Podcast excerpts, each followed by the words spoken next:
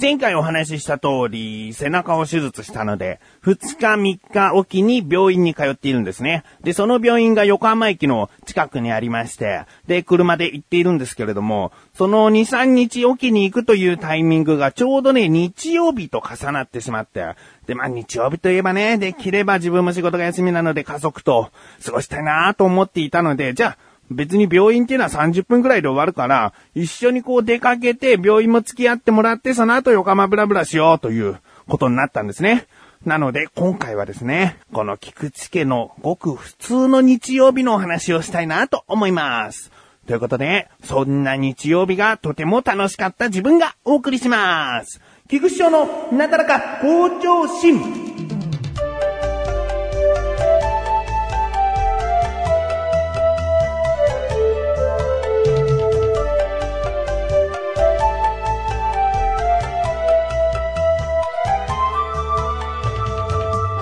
日曜日なんですけれどもね、そこの病院はもう自分が行くタイミングはいつも空いていて、で、処置もすぐにしてくれて、まあ30分も経たないぐらいで終わったんですね。うん。それで、じゃあどこ行こうか。神さんに聞いたらですね、なんかケーキバイキングに行きたいって言うんですね。確かに、横浜近辺にはあると。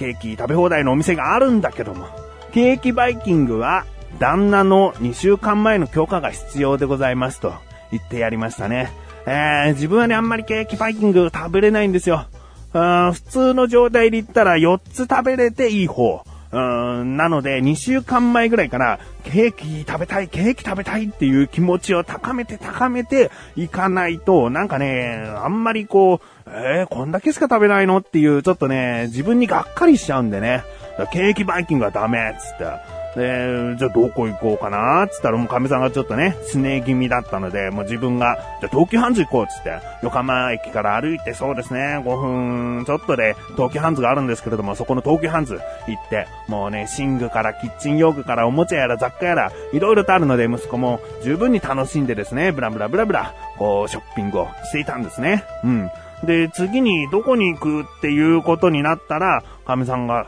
ケーキ食べたい。まあ、バイキングはついてなかったんですけどね、ケーキ食べたいって言うから、おじゃあ今とりあえずじゃあ東京ハンズでよ、つったら、ファミさんがその東京ハンズのその全体地図を見てですね、足が動かないんですね。何つったら、ここに行きたいっつって。で、6階か7階かにですね、タルトとスパゲッティのお店があるんですね。ああ、ここのタルトが食べたい。ああ、まあいいよ。無駄にこう歩き回るよりそこに、そこでいいっつんだったら、そこで食べに行こうっつってですね、そのスパゲッティとタルト屋さんに行きまして。で、ちょっとね、キャンペーンをやっていたんですね。その、レジの近くにあるチーズ、でかいチーズ、丸いチーズの重さを当てることができたら、タルト無料券差し上げますみたいな。キャンペーンをやっていて、で、ちょっとお店に入る前に、あの、ま、お待ちくださいって言われて、入り口の前で座ってたんですね。うん。そしたら神さんがボソボソっと自分に、なんか20キロがないみたいよっていうのね。どうやら神さんがこうレジで話しているお客さんの会話が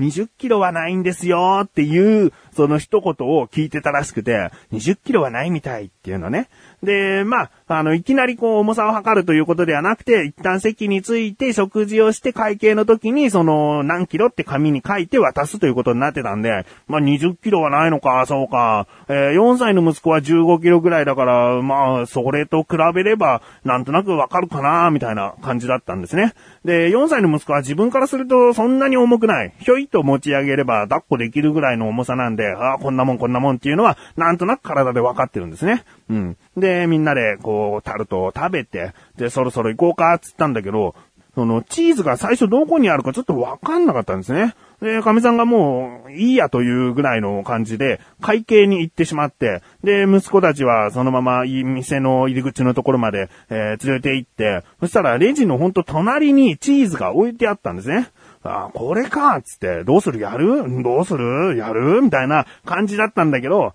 まあ、せっかくだからと思って、えー、持ち上げてみました。そうしたらね、その大きくて丸いチーズはですね、なかなか思ったより持ち上がらなかったんですね。これ明らかに息子より重いけども、20キロ以上あるんじゃないかと思ってしまうぐらい、この一瞬だけひょいっと持ち上がったぐらいで、本当に重たかったんですね。だけど、神さんの会計も終わって、どんどんどんどんレジが混んできたから、自分も慌ててさっき食事してたそのテーブルに戻って、何キログラムってこう書いたんですね。で、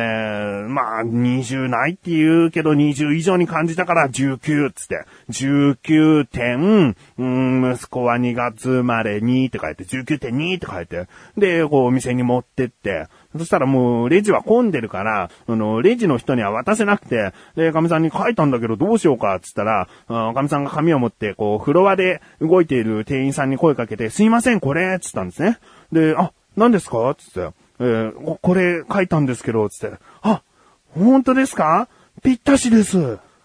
ぴったしですつって言われて。もうなんかね、ドンピシャだったらしいね。19.2キロ。あで、今月2月に二人目らしいんですね。えー、まあ、これは、15キロ以上20キロ未満というヒントの中、なんとか自分は当てられたのかなと。神さんが20キロないらしいよっていうことを言ってくれなきゃ当たらなかったし、普通に答えるんであれば22キロとかね、それぐらいを書いちゃった気がするね。あまあ、そんなこんなでタルト無料券を手に入れまして、うん。で、帰ろうかそろそろ、つって、その東急ハンズを出てですね、横浜駅詳しい方ならわかると思うんですけれども、東急ハンズ出てすぐに、その、車の中で売っているケバブ屋さんがあるんですね。あ通りに面したところにこう、目立つところで売ってるんですよ。で、そのケバブが自分は大好物でね、見かけりゃもう食べたいなと思ってしまうんです。なので、まあ自分だけこう食べたいっていうよりも、まず息子は見たこともないと思うから、見てごらん、ケバブ屋さんだよつって、中には外国人の男性がね、一人で、こう、お肉をジョリジョリジョリってそぎ落としながら、えー、他のお客さんに渡している光景があったので、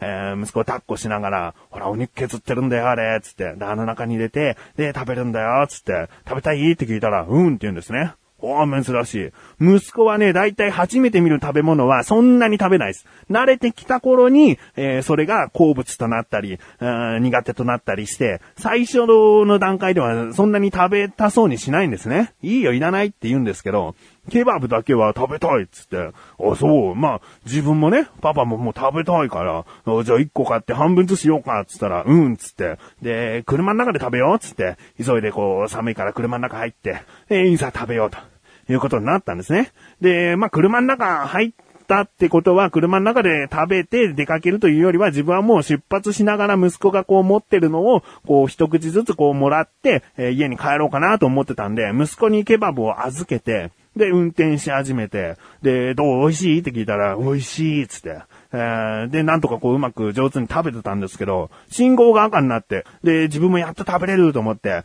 ちょっと、ちょっとちょっと、一口ちょうだいっつったら、えー、ちょっとだけだよ？っていうのね。いやいやいや、半分食べる約束だろうと思って。まあそのちょっとっつっても自分は口が大きいから確かにね、頑張れば4口ぐらいでは食べれちゃうんだけども、あの、まあちょっとっていうもんだから、一口サイズですね。ぐらいをこうかぶっとこう食べて息子に渡したら、半べそなんですね。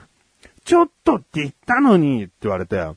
そんなに食べたかったかよ？つったら、うんつって、なんかほんと大泣きしそうなぐらい、こう、ヒクヒクしだしたから、いやいやいや、ダメだよ。今泣いたら、もうずっと一生ケバブ買ってあげないよ。もうそんな風にケバブで、えー、泣き虫になっちゃうんだったらケバブは買ってあげない。もうパパがケバブ食べたい時は食べるけど、ヒーボーの分は買ってやらないよ、つって。そしたら、もう頑張って泣き止むようにして、ああ、そうそうそう、つって。半分こっつってんだから、ちゃんとパパにもくれないと困るよ、つったんだけど、まあ、本当にね、ケバブが、なんか美味しい美味しいみたいな感じだったんで、自分もあんまり、はい、次ちょうだいちょうだいっていうことを言わなかったんです。うん。だけどまあ、たまにね、はい、ちょっとだけちょうだいって言った時には、こう、チキンの一かけらをね、自分にくれて、ああ、ありがとうなんて言いながら食べたんですけどね。あまさかね、あのままね、うーん、10分の9ぐらいは食べちゃいましたね。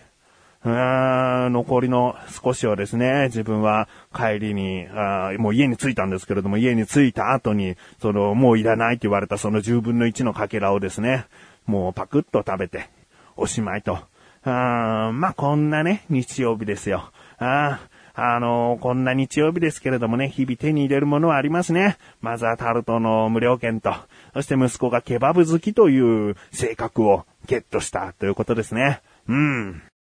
ロック、メタル、ポップ、インストゥールメンタル。ありとあらゆるジャンルの音楽を聴きながら、私、DK2D のまったりゆったりな映画トークをあなたにお届け。新感覚ミュージックプログラム、ザ・ UK ジェネレーションがインターネットラジオサイト、DTunes Radio にて配信中。パソコン、スマートフォンからでも聞けちゃいます。メール、コメントも募集中。詳しくは DTunes Radio を検索。あなたの心の音聞かせてください。ちなみに今日はね、ケバブまた食べに行こうかって言ったら、ケバブはもういらないって言ってましたね。なんだろうな、もう、そのなんか、あんだけ食って、あんだけくれなかったくせにと思ってますけどね。気を取り直して、コーナーに参ります。自力80%。このコーナーは日常にある様々な疑問や質問に対して自分で調べ自分で解決していくコーナーでもあり、リスナーの方からのご相談やお悩み解決していくというコーナーです。今回はメールが届いております。ありがとうございます。なだらかネーム、ライムスカシさん。本文、翔さん、こんばんは、こんばんは。今回も疑問があってメールしました。私は一人暮らしで炊飯器でご飯を炊くときは、1キロを炊いて炊き上がった後は食べる分だけを取って、残りはラップにくるんで冷凍しているのですが、その賞味期限はどのくらいなのでしょうか？ちなみに今までに冷凍してから1ヶ月後のものを食べても大丈夫でしたと。いうことですね。えーメールありがとうございます。確かにうちもですね、ご飯が余れば冷凍したりしています。では行きましょう。今回の疑問です。冷凍した賞味期限はどのくらいなの？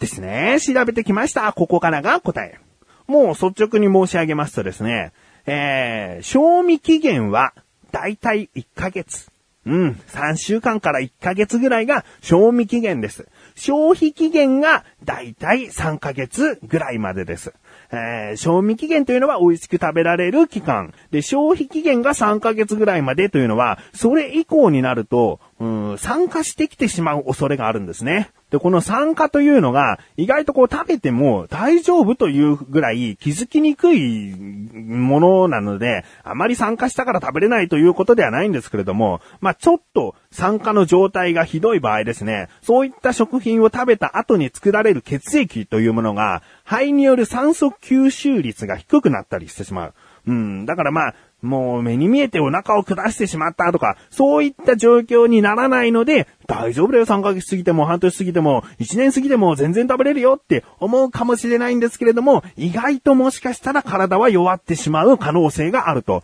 いうことなので、できれば3ヶ月以内に、長くても3ヶ月以内に食べるのが望ましいということですね。うん。まあ、本当にご家庭によってはね、半年前、1年前のものを食べてしまいがちですけれども、それを繰り返さなければ、まあ大丈夫じゃないかなとも思います。うん。ということで、ライムスカスさんいかがでしょうか ?1 ヶ月後のものを食べたということは、全然大丈夫ですよ。うん。メール、ありがとうございます。こういった感じで日常にある様々な疑問や質問の方をお待ちしております。投稿よりなだらかご助手の選択してどしどしとご投稿ください。以上、自力80%でした。エン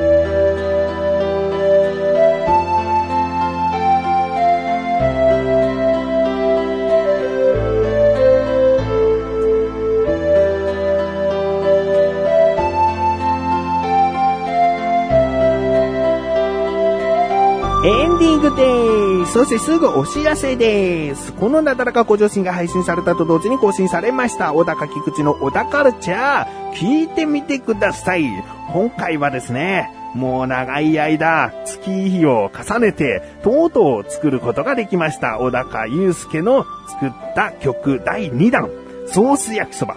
ですね。で、今回はですね、この菊池が歌っているということなので、まあこのなだらか小女子を聞いてくださっている方は、歌声どんなもんかいと聞いてみてくださいよ。そして、小高祐介のその作ったメロディーを感じてください。えー、小高祐介はこういう曲を作れるというところがですね、もうぜひ聴いていただきたい。このソース焼きそばという歌はですね、大体曲の雰囲気で言うと、こう、ノスタルジックな、こう、ちょっと懐かしい感じもしつつ、えーでもまあね、曲調は、あその番組の中でも言ってますけれども、えーなかなかね、こう、難しいところが耳に止まって、こう、聴き入ってしまう曲になってると思いますね。うん。なので、本当にね、ぜひ聞いてくださいよ。ということで、なだらか補助詞は毎週水曜日更新です。それではまた次回、お会いいたい菊池翔でした。メガネと周りでもあるよ。お疲れ様です。